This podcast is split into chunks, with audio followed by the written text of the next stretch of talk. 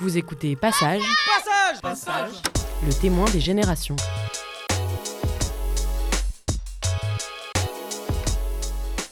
Épisode 11 Quand la langue se corse.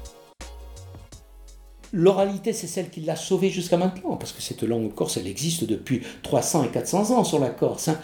Et la rupture, elle se fait maintenant.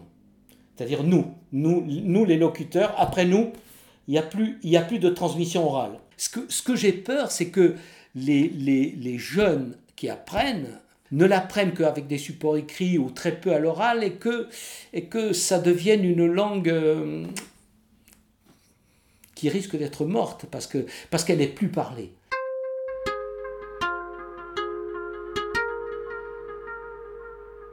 Je suis donc euh, Monsieur Franceschi, Achille. Donc, euh, je suis, je suis né en Corse, dans un petit village. Euh, il y a déjà 71 ans, bien sûr. Donc, euh, et donc j'ai vécu toute mon enfance en Corse, dans ce village. Le corse, on le parlait à la maison. Donc, si vous voulez, c'est un peu ma langue maternelle, transmise par mes parents, mon père et ma mère. hein. Les copains que je rencontrais au village et dans la cour de récréation, on parlait corse.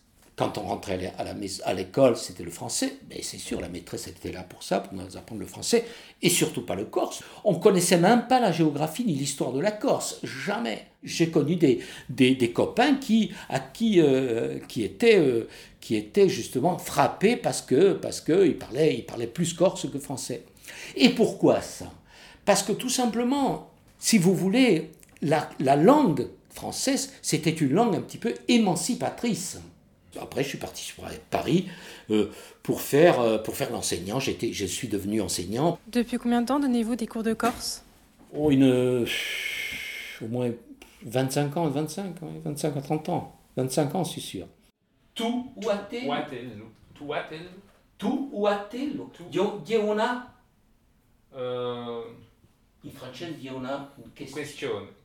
On m'a sollicité, un des responsables de la- l'association Cultura Viva m'a dit Est-ce que tu veux pas remplacer un monsieur qui s'en va? J'ai dit Tu sais, moi, c'était Pierre José à l'époque, un pote, il m'a dit J'ai dit Tu sais, moi, je le parle bien, mais je sais pas trop et tout. Il dit Ouais, ça va venir, viens, essaye et tout. Et puis j'ai commencé comme ça.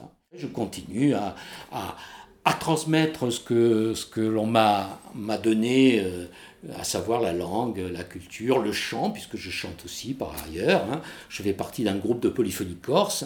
Comme tous les Corses, ça parle et ça chante. et-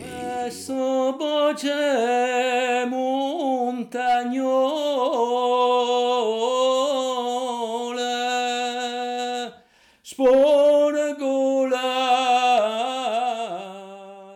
Corses qui disent maîtriser la langue, ils font ce qu'on appelle des francicismes, hein, ou des gallicismes plutôt. hein.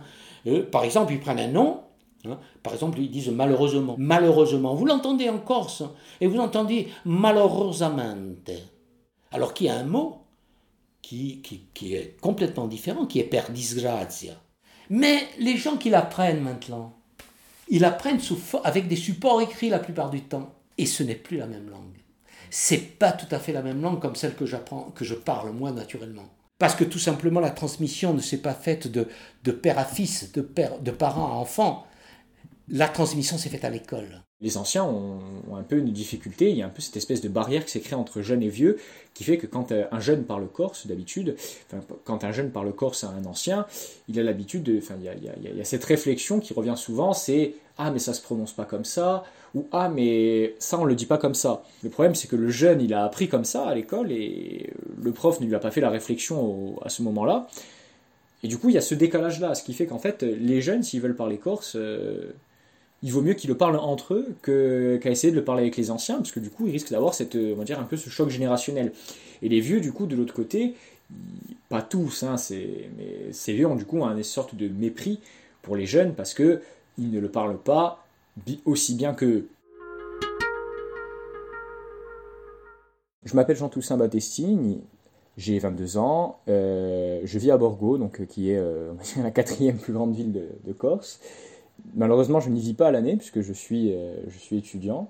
Et j'étudie en, en dehors de la Corse, j'étudie à Paris, donc je suis à l'université Paris-Dauphine. Du coup, en fait, je n'avais, j'ai qu'un seul parent sur deux qui parle corse. Donc, quand j'étais petit, j'avais un peu, j'étais, on moyennement baigné dans la langue corse. Et c'est vraiment, euh, on va dire, grâce à l'école que là où on peut apprendre le corse, parce qu'il y a des cours avec des professeurs, que j'ai commencé à avoir un niveau, on va dire, acceptable.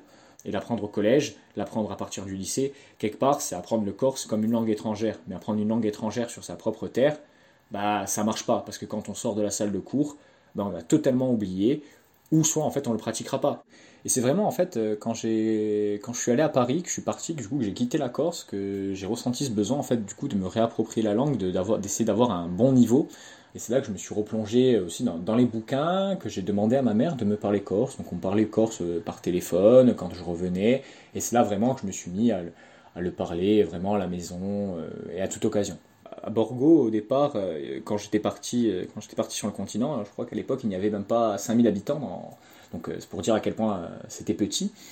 Donc on arrive à Paris, une ville avec plusieurs millions d'habitants, le métro, les gens qui vont et qui viennent. En fait, on se rend compte qu'on est juste une goutte voilà, dans, un, dans- un immense océan. Il faut en fait se construire soi-même pour, pour ne pas en fait se noyer dans cet océan. Si je veux célébrer mon identité, si je veux célébrer qui je suis, bah, je vais voir un autre corsophone, on, discute corse et en fait euh, c'est idiot. On peut parler du vent, on peut parler, euh, on peut parler de, je sais pas, d'un bouquin qu'on a lu ou euh, de la voiture qui vient de passer. Ça, ça peut être stupide, mais quelque part, notre discussion, elle a participé au maintien du patrimoine immatériel de la Corse, qui est sa langue. Vous venez d'écouter Passage. Ce podcast a été réalisé par Théo Nepivoda, Corentin Bellard et Manon Botticelli. Vous avez aimé l'écouter, alors partagez-le et découvrez-le illustré sur notre Instagram, passage avec un S, le podcast.